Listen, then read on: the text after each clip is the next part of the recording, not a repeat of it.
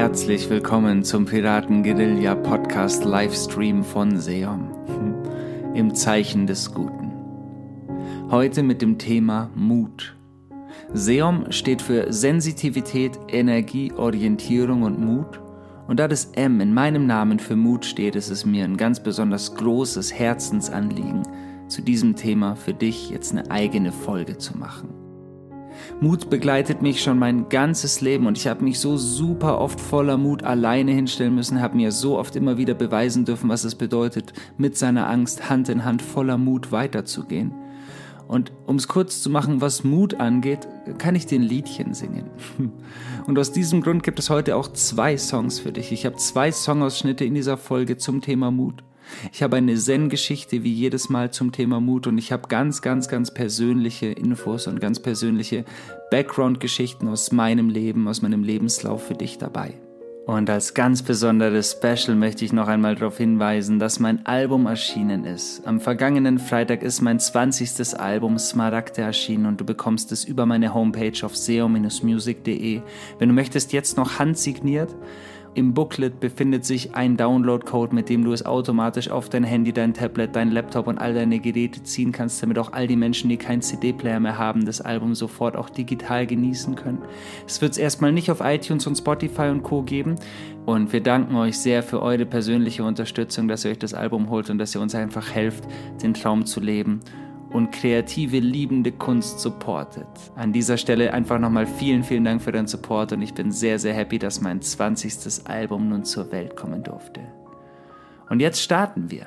Es ist ein klein wenig wie bei der Podcast-Folge zum Thema Sucht, dass ich auch sehr, sehr offen und verletzlich darüber spreche, weil ich glaube, dass es so wichtig ist, dass wir die Momente in unserem Leben, in denen wir wirklich Angst hatten und uns voller Mut entschieden haben, weiterzugehen, auch wirklich mal ganz unverblümt teilen dürfen um Menschen zu inspirieren, dass es normal ist und auch zu zeigen, dass keiner von den anderen Leuten nicht von Zweifeln oder von Ängsten heimgesucht wird und dass es so wichtig ist, trotzdem weiterzugehen. Die für dich vielleicht inspirierendsten Personen auf diesem Planeten hatten exakt die gleichen Ängste und Zweifel, wie du vielleicht auch öfters hast. Und sie haben sich halt einfach dafür entschieden, weiterzugehen und trotz dieser Ängste und trotz dieser Zweifel und Sorgen und limitierenden Glaubenssätze weiterzugehen. Und darüber möchte ich heute mit dir sprechen. Das ist für mich ein ganz, ganz großes Anliegen. Es ist deshalb auch so passend, weil ich am Wochenende in Mainz ja beim Mood Festival war. Ich habe dort eine Visionsreise gegeben, ich habe ein Konzert gespielt, ich war Schirmherr des Mood Festivals in Mainz, das es im Übrigen auch nächstes Jahr wieder geben wird. Und ich lade dich einfach von Herzen ein, dein eigener, ganz persönlicher, mutiger Held und die mutige Heldin in deinem Lebenslauf zu werden. Denn wir brauchen mutige Menschen. Wir brauchen mutige Helden und mutige Superheldinnen auf diesem Planeten, die sich trauen, für sich und für ihre Sache einzustehen. Und ich weiß natürlich, speziell als Mann und auch als Rapper in der Hip-Hop-Szene verankert, dass es nicht besonders einfach ist, sich immer mutig zu zeigen, denn sich cool zu zeigen, sich ganz abgebrüht oder ganz sarkastisch und ironisch zu präsentieren, das ist einfach. Es ist wirklich einfach. Was eine wahre Kunst ist, ist sich verletzlich, sich mal sensitiv, sich einfach offen, wie man wirklich ist, zu zeigen. Und ich sage das gerne auf Konzerten so, sei du selbst. Klingt wie ein Spruch auf einem Yogi-Teebeutel, aber es ist so wichtig, dass wir uns immer und immer wieder trauen, diesen Schritt zu gehen, uns so wie wir sind zu präsentieren. Und deshalb will ich bei meiner Geschichte auch schon relativ früh anfangen. Schau, ich bin als Rapper auf Hip-Hop-Jams gewesen, seit ich 13, 14 Jahre alt bin. Und ich habe natürlich, als ich angefangen habe zu rappen, nicht nur von spirituellen Themen gerappt. Ich hatte mit 13 einen Song, der hieß Drittes Auge, den habe ich letztens mal wieder in meinen Textbüchern gefunden. Und ich habe mich mit diesen Themen intensiv befasst, auch als ich angefangen habe zu schreiben und auch in meiner gesamten Karriere. Und dennoch hatte ich auch immer wieder Phasen, in denen ich sehr viel auf Freestyle-Battles war, in denen ich auch mit einem anderen alter Ego, mit einem anderen Namen, den ich mir gegeben habe, immer mal wieder gebattelt habe und ganze Alben in so einer Form gemacht habe. Und es hat mir Spaß gemacht, weil ich es wie so eine Form von Kampfkunst gesehen habe. Lyrisches Kung Fu, wenn du so willst. Und ich war da sehr gut drin. Und ich kann es auch immer noch ziemlich gut. Der Punkt ist, dass ich gespürt habe, dass es für mich persönlich nicht der Weg ist. Es ist nicht die Erfüllung, die ich in der Musik finden kann, Leute zu beleidigen und in Battles zu beweisen, dass ich der coolste, der technisch beste oder der versierteste Rapper bin. Und so habe ich mit Mitte 20 relativ klar entdeckt, dass ich das nicht mehr tun möchte und dass ich nicht mehr battlen möchte. Und auch wenn ich ein Talent dafür habe und in vielen Freestyle-Battles gewonnen habe, meine Bestimmung nicht darin sehe, Menschen zu beleidigen und immer nur zu zeigen, dass ich der coolste, der freshste und der beste Rapper bin. So, und dann war für mich klar, ich möchte das, was mir wirklich wichtig ist, präsentieren. Und was mir das Leben so oft gerettet hat und mir das Leben meiner Träume auch jetzt ermöglicht hat, ist nun mal Spiritualität. Und es ist frei von irgendeiner Religion für mich. Das bedeutet einfach die tiefe Verbindung zu mir selbst, die Meisterung des eigenen Lebens, die Verbindung zu allem, was ist und diesen All-is-One-Gedanken in Form von Liebe und in Form von Harmonie im Leben zu integrieren und ihn down to earth zu leben. Das heißt also, den Menschen das Beste zu wünschen und selbst einfach ein Leben in diesen Prinzipien im, im Einklang mit universellen Gesetzmäßigkeiten zu führen und immer wieder den Punkt der Stille zu sich selbst zu finden, um alle Wesen auf diesem Planeten in Liebe und Licht zu tauchen. Und dann war für mich klar, ich möchte das auch musikalisch umsetzen. Und das begann damit, dass ich einzelne, sehr ruhige, sehr gefühlvolle Songs auf meinen Alben hatte und nicht nur noch gebettelt habe, sondern eben immer mehr und mehr von diesen gefühlvollen Sachen geschrieben habe. Und da beginnt der Punkt so. Das kostet Mut. Das kostet Mut, sich auf Bühnen zu stellen, auf denen jeder davon erzählt, wie cool er ist und was er alles kann und wie nice er doch flowen kann. Und sich dafür zu entscheiden, sich nicht selbst zu representen, sondern die Liebe zu representen. Und zu erklären, dass es darum geht, dass es mir persönlich darum geht. Und natürlich fanden das nicht alle Leute cool. Und natürlich höre ich noch heute von Rappern oder von anderen Heads aus der Hip-Hop-Szene, dass sie das ein bisschen weich oder seicht finden. Und im Endeffekt geht es hier los. Hier geht es los, sich für dich zu entscheiden, voller Mut. Eben auch in der Gewissheit, dass du dann manchmal alleine stehst. Und auch wenn es jetzt meine persönliche Geschichte ist, kennst du das mit Sicherheit auch.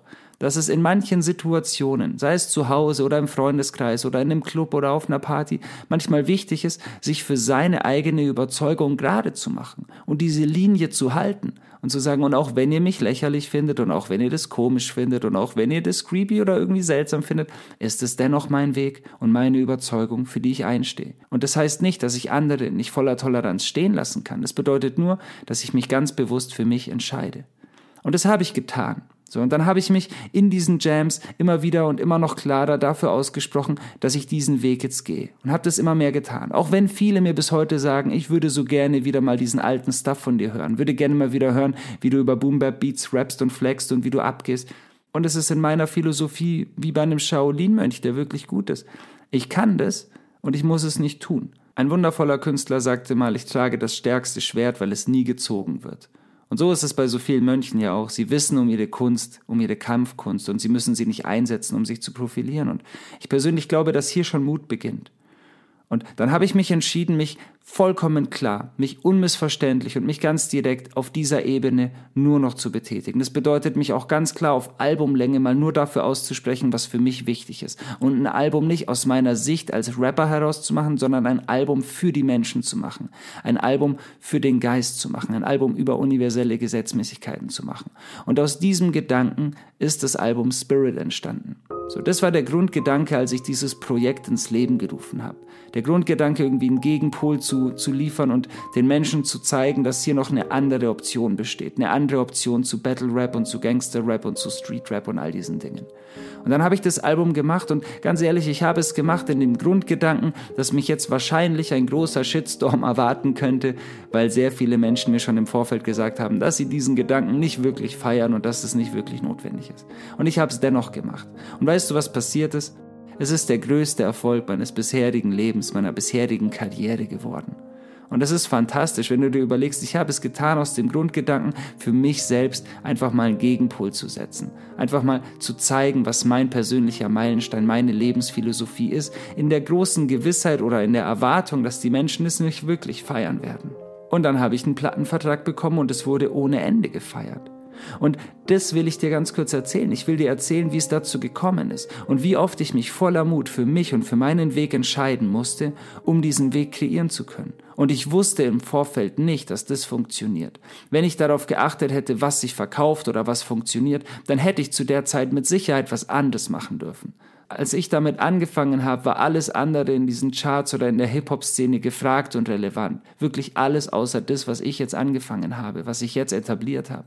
Und wenn ich danach gegangen wäre, was sich gut verkauft, dann hätte ich Battle Rap machen müssen, dann hätte ich so viel anderes machen können, aber das hätte man erwartungsgemäß nicht gemacht, wenn man davon ausgehen würde, was verkauft sich gut. So. Und dennoch habe ich es geschrieben, weil es für mich so wichtig war.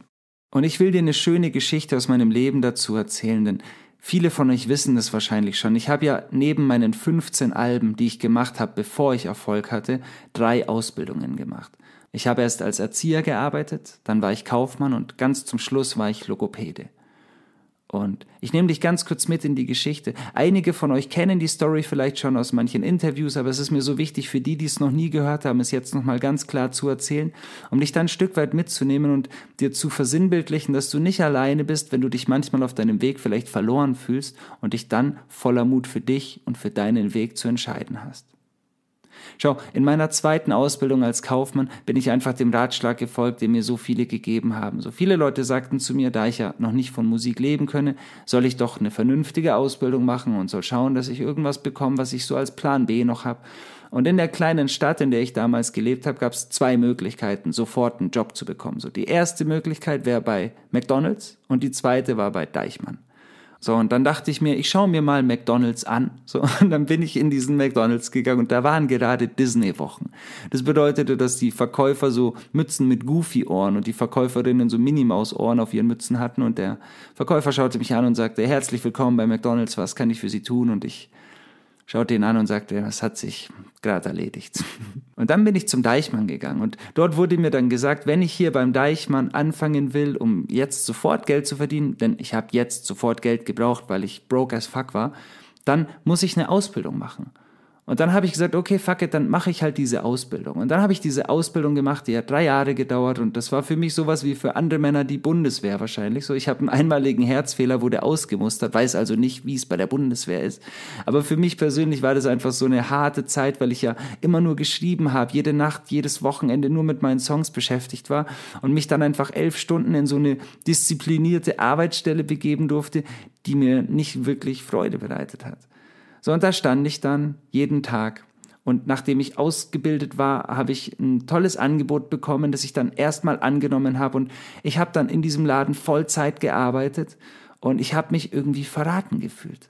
Schau, ich hatte als Kind, als ich klein war, so eine Vorstellung davon, wie mein Leben aussehen soll. Und ich denke, so eine Vorstellung hattest du vielleicht auch.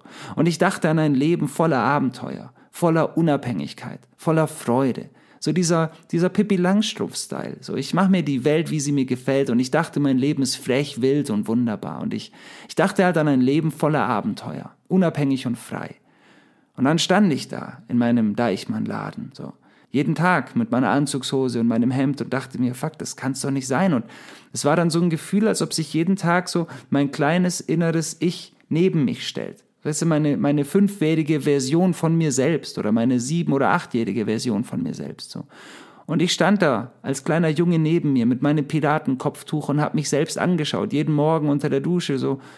Und da hätte ich weinen können, weil ich mich so falsch, so deplatziert gefühlt habe. Und dieser kleine Junge schaute mich an und sagte dann jeden Morgen, echt jetzt?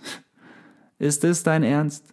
Soll das jetzt unser Leben sein? Ist das jetzt der Weg für die nächsten 40 Jahre? Sich verstellen und so tun, als ob das jetzt einfach die einzige Alternative wäre, nur damit man irgendwie Geld verdient und damit man den Erwartungen gerecht wird. Und ich spürte, fuck it, nee, das, das kann es nicht sein.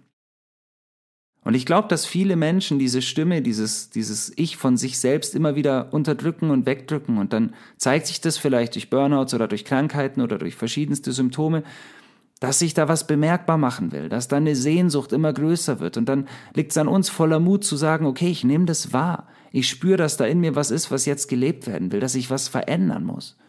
Und ich habe das deutlich gespürt, jeden Tag. Und dann habe ich diesem Kleinen irgendwann einfach gesagt, okay, fuck, wir, wir müssen jetzt ein Leben wählen, das spannender ist, das aufregender ist, das zumindest mehr von dem bereithält, was wir uns gewünscht haben. Und ich wusste schon damals, ich will nur Musik machen.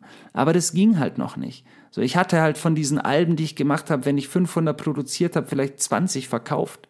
Und das auch nur an Leute, die mir die abgekauft haben, weil sie mich halt supporten wollten. Und das bedeutet, ich habe mit Album für Album einfach nur mehr Schulden gemacht. Und dann war es wichtig zu sagen, so, okay, ich, ich gehe jetzt meinen Weg und habe mich entschieden, alles hinzuschmeißen. Und ich hatte da schon relativ gutes Gehalt und habe dann gesagt, nee, ich fange noch mal von vorne an und habe mir einfach eine Liste gemacht, was mir Freude bereitet. Und wenn es noch nicht mit Musik klappt, dann wenigstens irgendwas, was dem in etwa so gerecht wird. Und dann habe ich mir aufgeschrieben, was mir wirklich Spaß macht. Und dann kam dazu eben Musik und Texte und Sprache und mit Menschen arbeiten, mit Kids arbeiten und Menschen helfen. Und dann kam ich eben drauf, ich könnte Logopäde werden. Und dann habe ich mich entschieden, okay, ich, ich mache jetzt ein Staatsexamen zum Logopäden. Davor musste ich noch mein Abi nachmachen. Dann bin ich auf die Berufsoberschule, habe mein Abi nachgemacht und dann bin ich Logopäde geworden. Und das war auch eine sehr langwierige Geschichte, weil ich ja noch mehr Schulden machen musste, um Logopäde werden zu können. Und dann habe ich nach wie vor meine Alben gemacht, die sich immer noch nicht wirklich verkauft haben. Aber ich habe gespürt, okay, das ist ein Weg, der sich besser anfühlt. So. Und dann habe ich irgendwann mein Examen gehabt und dann war ich als Logopäde tätig. So.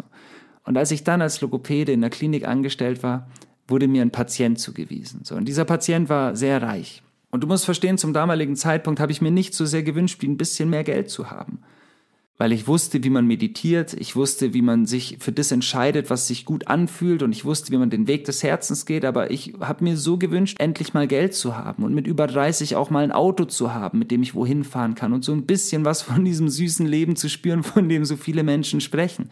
Und dieser Patient, der hatte Geld, der war richtig reich, der hatte viele verschiedene Häuser in verschiedenen Ländern und hatte Personal, Hausmeister und verschiedenste Gärtner und Haushälterinnen und so.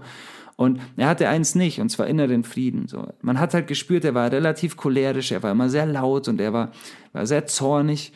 Und ich bin immer zu ihm in seine Villa gefahren und habe ihn dort behandelt. Und so nach und nach ist irgendwie so spürbar geworden, ich kann ihm was beibringen, was er nicht so ganz hat oder was er sich mehr ersehnen würde. Und er kann mir was zeigen, nämlich was es bedeutet, in Fülle zu leben. Und so haben wir uns so neben den therapeutischen Logopädiestunden so ein bisschen geteacht nebenbei. Und irgendwann hat er mich gefragt, warum ich mich eigentlich nicht selbstständig mache. Und dann sagte ich zu ihm, ja, wie soll ich das machen? Ich habe überhaupt kein Geld und ich bräuchte dafür richtig viel Cash und so. Und er sagt, ja, dann schreiben Sie doch mal auf, wie viel man dafür bräuchte. So. Und ich habe die ganze Geschichte übrigens in meinem Buch Feel Good nochmal ganz ausführlich, da kannst du die nochmal nachlesen, wenn du möchtest. Auf jeden Fall habe ich dann so eine Art Businessplan aufgestellt und sagte, okay, 50.000 Euro bräuchte ich so in etwa, um so eine Praxis zu eröffnen. Und er sagte, gut, die gebe ich Ihnen, die können Sie haben ein zinsfreies Darlehen sozusagen. Und es war crazy, weil wieder haben alle um mich herum geschrien, dass das genau das Richtige ist. Wie damals mit dem Deichmann. So alle sagten, okay, jetzt bist du gesettelt, mach das doch, super Sache. So, so ein Angebot bekommst du nicht wieder, weil als männlicher Logopäde, vielleicht im Allgäu auch noch so, würdest du auf jeden Fall sehr viel Geld verdienen und du wärst auf jeden Fall aus deiner Schuldenfalle raus und so. Und ich habe gespürt, dass sich das genau wie die damalige Situation anfühlt. Als ob mich das Leben wieder vor dieselbe Gabelung stellt und sagt, okay, jetzt entscheide dich, Kopf oder Herz. Und ich habe mich damals bei dem Deichmann für meinen Kopf entschieden, weil dieser Weg scheinbar so sicher und so klar war. Und ich wusste aber, wie traurig ich danach geworden bin. Und dann war es an der Zeit zu sagen, okay, jetzt entscheide ich mich für mein Herz. Jetzt entscheide ich mich gegen diese Option. Und ganz im Ernst, alle Leute haben mir abgeraten. Alle sagten, du musst es jetzt machen. Und du musst verstehen, ich hatte überhaupt kein Geld bis dato verdient, so, mit Musik. Und mein geliebter Vater sagte so schön, so Kind, vertraue auf Gott, aber pflanz Kartoffeln an. Oder so ähnlich. Und um es kurz zu machen, jeder wusste, was der richtige Weg für mich ist. Nur ich habe gespürt, dass mein Herz was anderes will.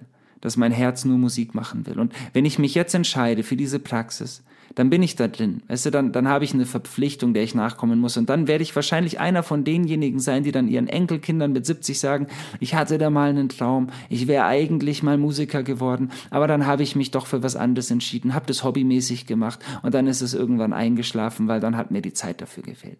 Und ich habe gespürt, fuck, nee, das will ich nicht. Ich habe die Verantwortung mir selbst gegenüber, dass das nicht passieren darf. Dieser kleine Junge, der mich mit seinen sehnsüchtigen Augen und seinem Piratenkopftuch angeschaut hat, der hat gesagt, fuck, mach das nicht. Geh den Weg des Abenteuers.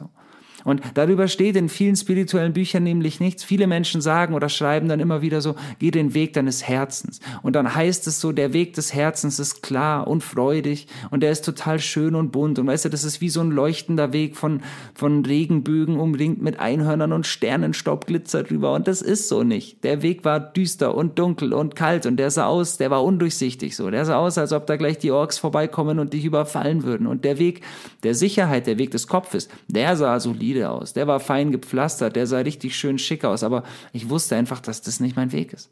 Und dann habe ich sehr, sehr viel Mut aufgebracht und habe das Angebot abgelehnt. Und ich habe das Angebot vor all den Menschen abgelehnt, die sagten, ich muss das tun. Und keiner hat es verstanden.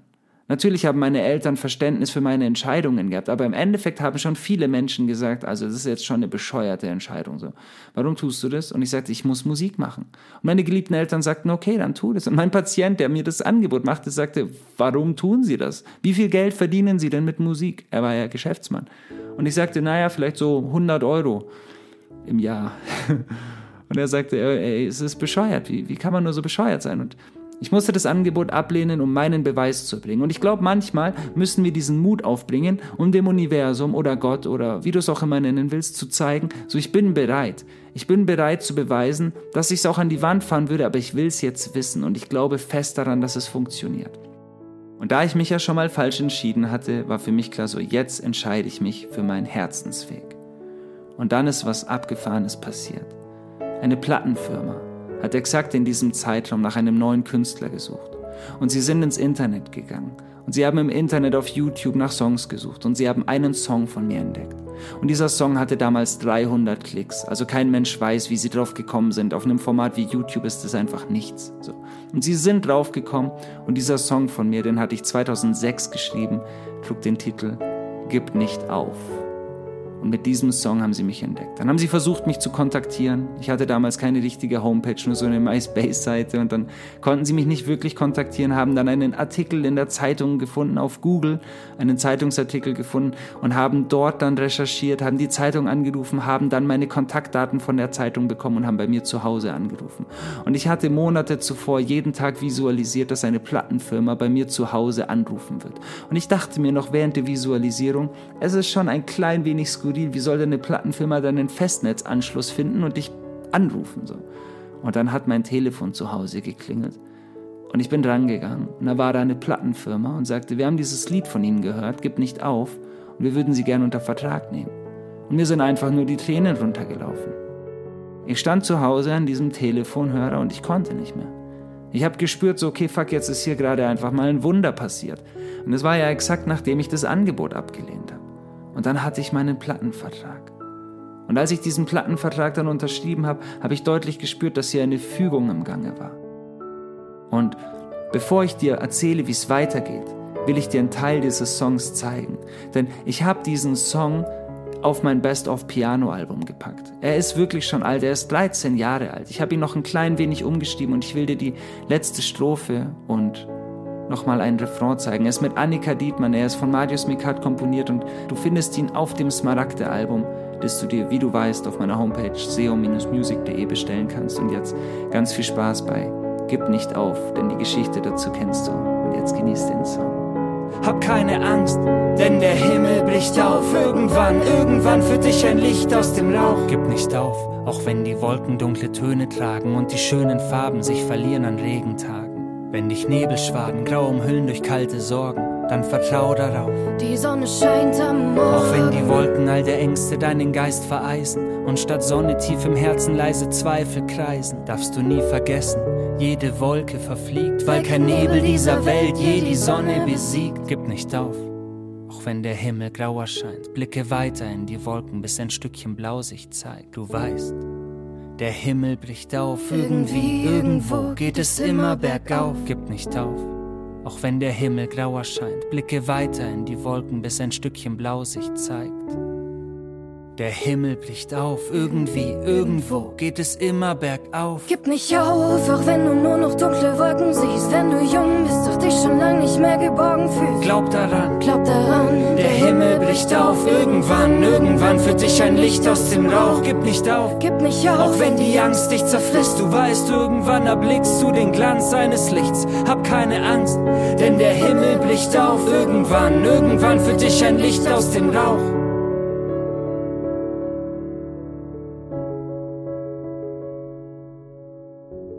Also gib nicht auf. Egal wie grau die Wolkendecke über dir scheinen mag, das Licht wird sich dir zeigen. Und wenn du den Mut hast, dich für dich zu entscheiden und trotz Angst, und ja, ich hatte eine Scheißangst bei meiner Entscheidung, trotz Angst den Weg weiterzugehen, dann wirst du belohnt werden. Immer und immer wieder. Und ich sag dir gleich, es wird nicht aufhören. Es wird Schritt für Schritt immer und immer wieder kommen. Denn du bekommst immer und immer wieder diese kleinen Challenges, diese kleinen und großen Aufgaben gestellt, wo du dich zu entscheiden hast, diese Gabelungen. Und ich will dir ganz ehrlich erzählen, wie es weiterging. Ich hatte meinen Plattenvertrag und ich hatte mit diesem Plattenvertrag eine Sache gelernt. Plattenverträge sind im finanziellen Sinne für sehr viele Menschen gut, aber meistens nicht so wirklich gut für den Künstler. Für mich persönlich war dieser Plattenvertrag aus jetziger Sicht nicht wirklich gut. Es hat sich nicht wirklich rentiert. Aber was diese Plattenfirma mir ermöglicht hat, ist, sie hat mir ermöglicht, erstmal im Außen präsent zu sein. Das heißt, ich konnte mein erstes Musikvideo, das Video zu Spirit drehen. Sie haben an mich geglaubt, sie haben viel Geld investiert und sie haben daran geglaubt, dass ich persönlich in der Lage bin, Menschen Kraft zu schenken. Sondern dann habe ich aber für mich festgestellt, trotz der Möglichkeit, die sie mir gegeben haben, dass das nicht ganz mein Weg ist. Dass ich nicht unter einem Vertrag stehen möchte, dass ich bei dem, was ich tue, bei dem, was ich liebe, es besonders für wichtig erachte, es frei zu tun es ganz, ganz offen zu tun. Und wenn ich Menschen supporten will und wenn ich Online-Kongressen beispielsweise Songs schenken will, die sie dann an Teilnehmer weitergeben können, dann will ich dafür keine Plattenfirma fragen müssen. Dann will ich dafür auch kein Geld verlangen müssen. Da will ich das frei aus meiner Entscheidung heraus tun dürfen. Und das geht mit Plattenverträgen meistens nicht. Sondern dann habe ich gemerkt, ich will mein eigenes Ding machen. Dann bin ich zu einer anderen wunderbaren Plattenfirma gekommen, zu Vibrating Music, die mir einen wirklich coolen Deal gemacht haben und mit denen ich das Album Sternenstaub veröffentlicht habe, die schon ein ganz, ganz deutliches anderes Gespür für Empathie in Bezug auf Künstlerbetreuung hatten. So, und dann habe ich aber für mich weiterhin gefühlt, so ich möchte mich ganz frei entfalten. Und ich will meine eigene Plattenfirma gründen. Und auch das, das hat sehr, sehr viel Mut gekostet. Ganz viele Menschen, ganz viele Experten um mich herum haben gesagt, dass das nicht funktionieren wird. Dass man ohne den wirklichen Plan, ohne den Background, ohne Management und ohne eine Booking-Agentur nicht einfach eine Plattenfirma gründen kann und dann damit komplett erfolgreich selbstständig leben kann. Und zwar dauerhaft und nachhaltig. Und dann war wieder Mut gefragt. Dann durfte ich für mich entscheiden, fuck, ich gehe diesen Weg und ich weiß, dass es Mut kostet und ich weiß, dass es sich rentieren wird. Und dann habe ich den Mut aufgebracht, habe meine eigene Plattenfirma gegründet, habe mich selbstständig gemacht, habe meinen Job dann komplett gekündigt, habe den letzten doppelten Boden und das Netz rausgenommen und habe mich mit meiner eigenen Plattenfirma auf dieses Feld begeben. Und ich wurde mehr als fürstlich belohnt. Und es geht immer darum, dass du jeden Schritt ganz bewusst gehst und dass du sagst, okay, bis hierhin hat's funktioniert und ich weiß, ich habe eine scheiß Angst und diese Angst ist immer noch in mir verankert und trotzdem gehe ich mit dieser Angst Hand in Hand weiter und gehe Schritt für Schritt, zentimeterweise weiter, weil ich weiß, dass es mit jedem Schritt weiter vorangeht. Und ich habe dazu eine wirklich schöne Zen-Geschichte für dich. Es ist aus einer Zitatesammlung von Osho, von verschiedensten Zen-Geschichten. Und sie handelt davon, dass alles gut wird, wenn du Schritt für Schritt weitergehst, mit deiner Angst Hand in Hand. Viel Vergnügen mit dieser kleinen Geschichte. Es war einmal ein großer König, der einen Zauberer darum bat, ihm einen wirklich mutigen Menschen für eine gefährliche Mission zu finden. Nach langer Suche brachte der Zauberer vier Männer vor seinen Meister.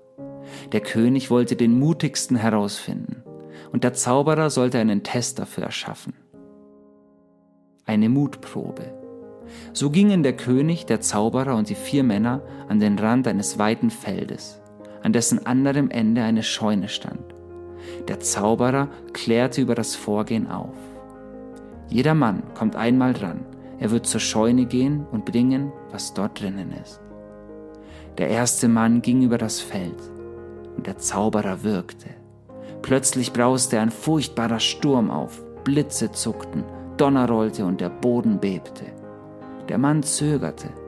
Er fürchtete sich. Als der Sturm stärker wurde, fiel er ängstlich zu Boden. Dann ging der zweite Mann über das Feld. Der Sturm wurde so stark, dass er zum Orkan wurde. Der zweite kam weiter als der erste, doch schließlich fiel auch er zu Boden. Der dritte rannte los und überholte die zwei anderen aber die Himmel öffneten sich, der Boden zerteilte sich und die Scheune wackelte und krachte bedenklich. Der dritte Mann fiel zu Boden. Der vierte begann ganz langsam zu gehen. Er fühlte seine Füße auf dem Boden. Sein Gesicht war weiß vor Angst. Er fürchtete sich am meisten davor, als Feigling dazustehen. Langsam ging er an dem ersten Mann vorbei und sagte zu sich selbst, Soweit ist alles gut mit mir. Nichts ist mir passiert. Ich kann ein Stückchen weitergehen. So ging er Schrittchen für Schrittchen, zentimeterweise zur Scheune. Er gelangte schließlich dorthin und kurz bevor er den Türgriff berührte, sagte er, Soweit ist alles gut mit mir. Ich kann noch ein kleines Stückchen weitergehen. Dann legte er seine Hand auf die Klinke. Soweit ist alles prima. Sofort hörte der Sturm auf. Der Boden war wieder ruhig und die Sonne schien. Der Mann war erstaunt. Vom Inneren der Scheune kam ein schmatzendes Geräusch, und einen Moment lang dachte er, dass da etwas Gefährliches sein könnte. Dann dachte er, mir geht es immer noch gut, und er öffnete das Tor. Innen fand er ein Pferd, das Hafer fraß, und daneben stand eine weiße Rüstung. Der Mann legte sie an, sattelte das Pferd, ritt zum König und dem Zauberer und sagte, ich bin bereit, mein König. Wie fühlst du dich? fragte der König. Soweit ist alles in Ordnung mit mir, sagte der Mann. Und darum geht es, dass du dir immer wieder vor Augen führst, soweit ist alles in Ordnung. Und es ist so schön zu erkennen, dass wir immer und immer wieder stehen bleiben, weil wir denken, jetzt stünde uns eine große Gefahr bevor. Und meistens sind es fiktive Ängste. Und ich will mit dir ganz offen und ganz ehrlich drüber sprechen. Diese Ängste sind Produkte deiner Vorstellungskraft. Diese Ängste sind zu 90 Prozent nicht real begründet.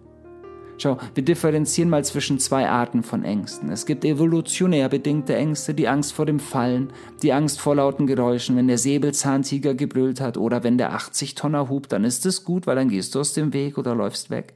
Vielleicht die Angst vor Feuer oder die Angst vor dem Fallen, sie behüten dich am Leben zu bleiben. Das sind evolutionär bedingte Ängste, die dein Leben bewahren und die sind gut. Die anderen Ängste, die Angst, deine Berufung nicht zu leben, weil du denkst, du könntest unter der Brücke landen, sind fiktive Ängste. Und es sind meistens tatsächlich Produkte deiner Vorstellungskraft. Und es gibt dazu einen wunderschönen Ansatz von einem meiner Lieblingscoaches. Es ist Mark Plätzer, ein NLP-Mastertrainer, den ich schon öfters zitiert habe, den ich sehr, sehr feiere, den ich auch in meinem Online-Kurs mehrfach erwähnt habe, weil es für mich ein ganz, ganz großer Mann ist. Und er hat dazu ein wirklich cooles Buch geschrieben. Es ist die Cappuccino-Strategie. Und ich will dir mal ganz kurz erklären, wie deine Angst eventuell entstanden sein könnte, weil es so gut versinnbildlicht, was uns immer wieder limitiert. Schau, als du klein warst, hattest du vielleicht vor nichts Angst. Und dann irgendwann einmal hast du dich entschieden, auf dem Spielplatz zu rutschen. Du hast gesehen, dass all die anderen Kinder rutschen. Das sah sehr lustig und sehr spaßig aus. Und du hast dich entschieden, ich probiere das auch. Du hast dich auf die Rutsche gestellt und das erste Mal hast du Angst gespürt. Spannend ist allerdings, du hattest nicht wirklich Angst vor dem Rutschen, sondern du hast das erste Mal etwas gemacht, was du seitdem dann öfters getan hast, was dich zu Angst geführt hat. Du hast in deinem Kopf eine Katastrophe konstruiert. Und das beschreibt Marx so wunderbar in seinen Hörbüchern. Er sagt so schön, in dem Moment, in dem du Katastrophen konstruierst, in deinem Kopf, entsteht das Gefühl von Angst. Die Angst ist jedoch nur ein Feedback-Mechanismus auf die in deinem Kopf konstruierte Katastrophe. Und so standest du dann als kleines Kind auf dieser Rutsche. Und was hat dein Vater oder deine Mama zu dir gesagt? Vor allem zu den Jungs wurde mit Sicherheit gesagt, hab dich nicht so. Jetzt rutsch, Augen zu und durch. Und das ist fatal, weil du hast deine Angst nicht wirklich transformiert. Du bist dann mit deiner Angst gerutscht, aber es hat sich nicht wirklich schön angefühlt. Und vielleicht ist dann auch tatsächlich früher oder später was passiert, weil du so Angst hattest. Jeder kennt es, der mal eine Sportart gemacht hat. Wenn du, wenn du skatest oder wenn du irgendwelche verschiedensten Fun-Sportarten betreibst und du hast Angst vor dem Sturz und du machst es trotzdem, dann ist die Wahrscheinlichkeit, dass du stürzt, sehr, sehr hoch. Jeder gute Sportler wird dir das bestätigen können. Erst wenn du in dem Gefühl von Freude beginnst, wird dein Weg sicher verlaufen. Und das bedeutet ganz konkret, was deine Eltern hätten tun können, was du auch tun kannst, wenn du selbst Kinder hast, wenn ein Kind auf der Rutsche steht oder wenn du damals auf der Rutsche gestanden bist und man sagt zu dir, hey, hast du Angst? Und du sagst ja, dann wäre eine schöne Antwort zu sagen, okay, pass auf, wenn du Angst hast, dann rutsch bitte nicht, komm runter. Wieso hast du Angst? Oder was siehst du in deinem Kopf? Und dann würde das Kind, würdest du vielleicht sagen als Kind, ey, ich habe Angst, dass ich runterfallen könnte.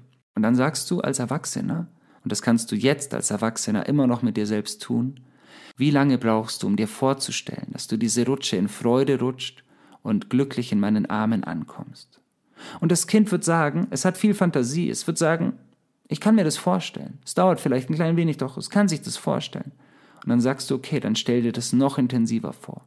Dann gehst du wieder hoch auf die Rutsche, stellst dir vor, wie du fröhlich und voller Freude rutscht und glücklich in den Armen ankommst und mit diesem Gefühl rutschst du. Und das umschreibt Marx so schön mit der Cappuccino-Strategie. Wenn wir uns einen Cappuccino vorstellen, dann gehen wir immer von einem perfekten Ergebnis aus. Das ist ganz einfach erklärt. Wenn du sagst, ich werde morgen einen Cappuccino trinken gehen, was hast du jetzt im Kopf? Du stellst dir einen fertigen Cappuccino in deiner Hand vor. Und du stellst dir nicht vor, was bei dem Prozess, was bei der Erstellung des Cappuccinos alles schiefgehen könnte. Du stellst dir nicht vor, wie der Kellner stürzt und stolpert und die Tasse fallen lässt. Du stellst dir auch nicht vor, wie die Milch sauer sein könnte und der Cappuccino schlecht wäre. Du stellst dir einen fertigen Cappuccino vor, weil das eine alltägliche Handlung ist und du gehst von einem guten Ergebnis aus. Wenn du dir jetzt aber vorstellst, du willst dich selbstständig machen und willst deiner Berufung folgen, und jetzt schließen wir den Kreis, oder du stellst dir vor, du hast morgen einen wichtigen Vortrag oder eine wichtige Prüfung. Was tust du dann? Dann stellst du dir kein perfektes Ergebnis mehr vor, wie beim Cappuccino, sondern du konstruierst Katastrophen. Du stellst dir vor, wie du pleite werden könntest, wenn du den Weg deiner Berufung gehst, wie du deine Wohnung verlierst, wie du obdachlos sein wirst, wie du unter der Brücke landen wirst. Du stellst dir bei deiner Prüfung vielleicht vor, wie du einen Blackout haben wirst und bereitest dich auf genau diese Eventualität vor und dadurch verstärkst du die Option und die Wahrscheinlichkeit, dass es passieren wird, sehr, sehr, sehr stark. Und wenn du dir vorstellst, dass du einen Vortrag halten musst, dann stellst du dir auch nicht vor, wie der perfekt ablaufen würde, sondern du stellst dir vor, was du tust, wenn du nicht mehr weißt, was du sagen sollst oder wenn Leute dich komisch angucken. Kurzum, du konstruierst Katastrophen und dadurch entsteht deine Angst. Und diese Angst wird minimiert, indem du verstehst, dass du das, was du beim Cappuccino tun könntest, jederzeit bei allen sogenannten wichtigen Situationen tun solltest. Du stellst dir das perfekte, formvollendete Ergebnis vor. Und das heißt nicht, dass du dir vorstellst, wie du in der Prüfung alles weißt, sondern du stellst dir die Party nach deiner Prüfung vor, wie du mit allen anstoßen wirst und sagen wirst, wow, ich habe die Prüfung so gut bestanden, ich bin richtig happy. Und wenn du, wenn du einen wichtigen Vortrag hast, dann stellst du dir vor, wie du einen Monat später eine E-Mail bekommst, wo die Menschen dich für deinen Vortrag noch einmal loben und sagen, dieser Vortrag hat mein Leben verändert und mich tief berührt. Weil das beinhaltet natürlich die Option, dass alles perfekt abgelaufen ist. Es ist der fertige Cappuccino in deiner Hand. Und jetzt will ich auf den Punkt kommen. In dem Moment, in dem du Angst vor deiner Berufung hast, in dem du Angst hast, dich für deinen Weg zu entscheiden, dann achte mal genau, was du vorher getan hast. Du hast Katastrophen in deinem Kopf konstruiert. Und fuck man, hör damit auf. Lass es sein. Konstruier keine Katastrophen mehr. Wenn du an dich und deine Entfaltung denken willst, an deinen Weg, an das Leben deiner Träume, dann stell es dir so leuchtend und so bunt und so wunderschön du nur kannst vor. Weil das ist der Punkt, wo Mut so entscheiden wird. Wenn du dich traust, mit deiner Angst Hand in Hand zu gehen und dir das Ergebnis perfekt zu visualisieren, wird deine Angst verschwinden. Und ja, sie wird wiederkommen. Natürlich wird sie wiederkommen, aber du kannst sie jedes Mal ganz liebevoll zu deinem Freund machen, zu deinem Buddy machen. Und dann ist es einfach, dann wird es schön, dann wird es leicht. Und um dich daran zu erinnern, habe ich einen kleinen Ausschnitt eines Songs für dich. Es ist der Song Löwenmut und er soll dir jetzt genau in diesem Moment die nötige Kraft verleihen, dich für deinen Weg, für deinen Traum, für deine Vision zu entscheiden. Also mach dein Tief zu einem Höhenflug und entfach dein Leuchtfeuer voller Löwenmut. Mut heißt Welten verbinden und Grenzen zu sprengen, zu helfen und sich selbst in Fremden erkennen, sich Hände zu reichen und gemeinsam zu gehen, nach den Sternen zu greifen und Seiten zu drehen. Mut heißt weiterzusehen, als die Schule dich lehrt, weil die Weisheit des Herzens die Mutigen stärkt. Mut heißt Werte zu bilden, voll Integrität und zu fühlen, dass der Himmel dich trägt. Mut heißt die Linie zu halten, wenn es sein muss, allein und im Frieden zu bleiben, wenn Zweifler laut schreien. Mut heißt Liebe lieben zu schweigen und offen zu sprechen, Gefühle zu zeigen und Hoffnung zu wecken, in stürmischen Zeiten durch Wolken zu brechen, sich still zu verneigen und Träume zu retten. Mut heißt weiter zu blicken und manchmal zu zweifeln, wenn alle nur nicken. Mach dein Tief zu einem Höhenflug mit Freudentränen und entfacht ein Leuchtfeuer voller Löwenmut. Lass uns Zäune heben mit Mut zu neuen Wegen. Lass uns Träume leben, Neues sehen und durch die Wolken gehen. Mach dein Tief zu einem Höhenflug mit Freudentränen und entfacht ein Leuchtfeuer voller Löwenmut. Lass uns Zäune heben mit Mut zu neuen Wegen. Lass uns Träume leben, Neues sehen und durch die Wolken gehen. Und ja, sich für Mut zu entscheiden bedeutet jeden Tag ganz bewusst diesen Entschluss zu treffen. Und ich will es nochmal ganz klar und deutlich sagen, anzuklagen ist leicht. Die Verbindung zu Menschen zu suchen, kostet oft Mut. Wenn alle gegen einen Menschen sprechen oder alle gegen bestimmte Parteien sprechen, kostet es Mut, sich alleine hinzustellen und zu sagen, hey, lasst uns doch auf das Gute schauen, lasst uns doch gucken, wo dieser Mensch irgendwo Blüten hat, die sich entfalten dürfen für das Gute. Anklagen, ironisch sein und sarkastisch sein ist leicht. Und ja, ich bin natürlich auch immer sarkastisch und ironisch und ich habe natürlich auch die Weisheit nicht mit Löffeln gefressen, aber ich will dir von Anfang an gleich ganz klar formulieren, es ist so wichtig zu verstehen, sich bewusst und offen zu präsentieren, sich ganz verletzlich zu zeigen. Das kostet Mut.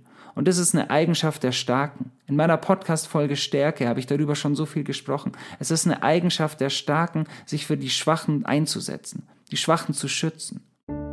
Und ironisch, laut, aggressiv zu tun, ist leicht. Und um nochmal auf die Hip-Hop-Szene zurückzukommen, cool zu tun und einfach nur sich immer cool zu präsentieren und ganz easy über alles hinwegzugehen oder wütend und aggressiv zu sein, Härte zu demonstrieren, das ist leicht. Das kostet weniger Mut, als sich weich und sich verletzlich zu zeigen. Und es ist so wichtig, sich immer wieder dafür zu entscheiden, diesen Sprung in die Tiefe zu wagen, um der Welt zu zeigen, wie wichtig es ist und wie schön es ist, sich verletzlich zu zeigen. Denn wir alle lieben mutige und liebende Menschen. So, und ich weiß, dass wir die manchmal für ein wenig verrückt halten, aber wir mögen sie einfach gern, weil es so wichtig ist, sich gegenüber anderen Menschen zu öffnen.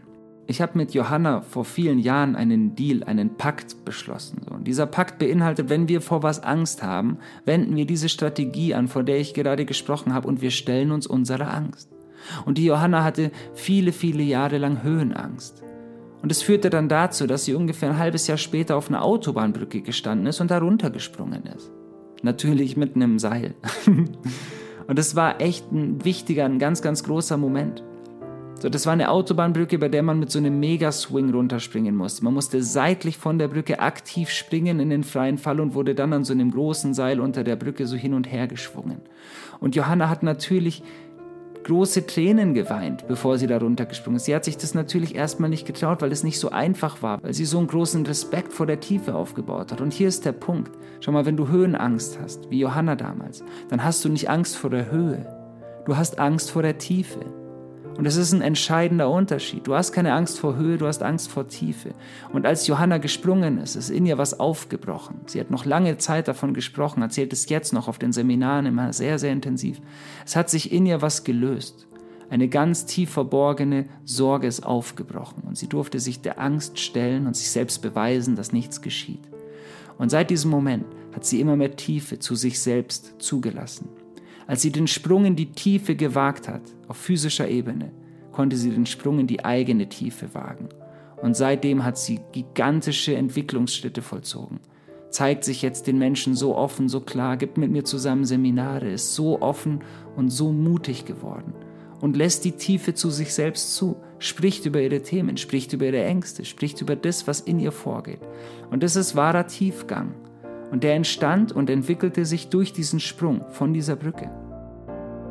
Und deshalb ist es so wichtig, dass wir uns das immer trauen, für uns selbst, um unseren Visionen dieses Leben einzuhauchen, das sie sehen wollen. Und es gibt einen wirklich tollen Trainer, den ich sehr feiere, er heißt E.T., er kommt aus Amerika und er sagte mal so schön, wenn du sterben wirst und auf deinem Sterbebett liegst, dann werden sich die Geister und die Visionen deiner ungelebten Talente und Visionen erheben. Und sie werden sagen, du hättest uns Leben einhauchen können. Wenn du das nicht getan hast, wirst du dich zu verantworten haben. Und sie werden zu dir sagen, es lag an dir, uns das Leben einzuhauchen. Und jetzt werden wir mit dir gehen und diesen Planeten verlassen, weil du nicht den Mut aufgebracht hast, uns Leben einzuhauchen. Und wichtig ist, dass du dich jetzt dafür entscheiden kannst. Immer wieder jetzt. Es ist wie bei der Sucht. Den Weg kannst du immer wieder jetzt gehen. Es ist niemals zu spät. Egal wie alt du bist, egal wie oft du dich dagegen entschieden hast, es ist niemals zu spät, dich für deinen Mut, für deinen Weg und für den Pfad deiner Entfaltung zu entscheiden. Also bring den Mut auf. Bring den Mut auf, dich für die Liebe einzusetzen, dich offen und verletzlich zu zeigen, klar für etwas einzustehen, dich ganz klar zu positionieren und bring von mir aus auch gerne den Mut auf, deine Meinung zu ändern und dich neu zu positionieren. Aber zeige dir selbst, dass du mutig genug bist, dich für deine Vision und für deinen Weg zu entscheiden, weil es so wichtig ist. Also hab den Mut, dich zu zeigen, wie du bist. Und ich persönlich möchte euch für euer grandioses Feedback an dieser Stelle danken. Ich habe vor wenigen Tagen meinen Song Berufung als Piano-Version auf YouTube veröffentlicht. Ich lade dich von ganzem Herzen ein nach dem Podcast. Geh auf YouTube und hör dir das an. Berufung, Piano-Version mit Annika Dietmann. Wir haben ein Lyrical-Video dazu erschaffen.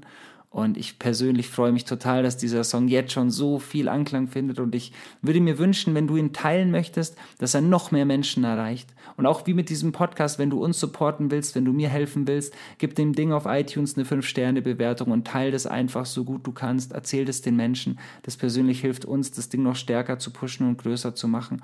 Ich tue das hier alles gratis und in Liebe für dich und ich freue mich einfach, wenn du uns ein bisschen helfen möchtest, das auch noch weiter zu supporten. Wir hatten so ein paar kleine technische Schwierigkeiten mit manchen Folgen, mit der Folge Dankbarkeit und der Folge Glaube, die waren nicht auf iTunes zu finden. Sie sind jetzt nochmal neu hochgeladen. Dann kannst du die jetzt auf iTunes oder auf dem Format deiner Wahl auf jeden Fall nochmal anhören. Und ich danke dir sehr für deine Bewertung und für deine Liebe uns gegenüber.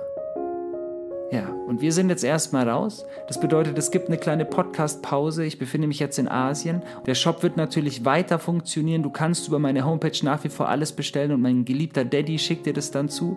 Unsere Wohnung wird gehütet und du kannst nach wie vor, wenn du uns supporten willst, auch immer mit uns in Kontakt treten. Aber für die nächsten vier Wochen sind wir jetzt erstmal in Asien. Das heißt, E-Mails werden erst nur zeitverzögert beantwortet oder eben von anderen Personen, und ich danke dir sehr für dein Verständnis. Wir brauchen jetzt ein klein wenig Pause. Wir haben danach wieder eine riesengroße Tour. Ich habe ganz, ganz viel Tolles für euch geplant. Es gibt wirklich grandiose Projekte. Ich habe viele neue Songs schon jetzt aufgenommen für andere Künstler, die auf vielen Alben erscheinen werden. Und jetzt ist es erstmal wichtig, dass wir ein klein wenig Entschleunigung bei uns reinnehmen. Und deshalb, wenn du uns supporten willst, kannst du nach wie vor gerne bestellen und nach wie vor gerne die Sachen teilen. Und ich bitte dich nur um dein Verständnis, dass auf Nachrichten in den nächsten Wochen nicht besonders schnell von meiner Seite aus geantwortet wird. Und ich wünsche dir eine gute Zeit, eine Zeit voller Mut, eine Zeit voller Gelassenheit. Schenk den Menschen die Liebe, die sie brauchen. Schenk dir selbst die Liebe, die dir so wichtig ist. Und ich danke dir sehr für deine Aufmerksamkeit, für deine Achtsamkeit, für dein Zuhören. Und ich wünsche dir alles, alles Liebe, im Zeichen des Guten. Liebe so viel du kannst, wo du auch immer sein magst.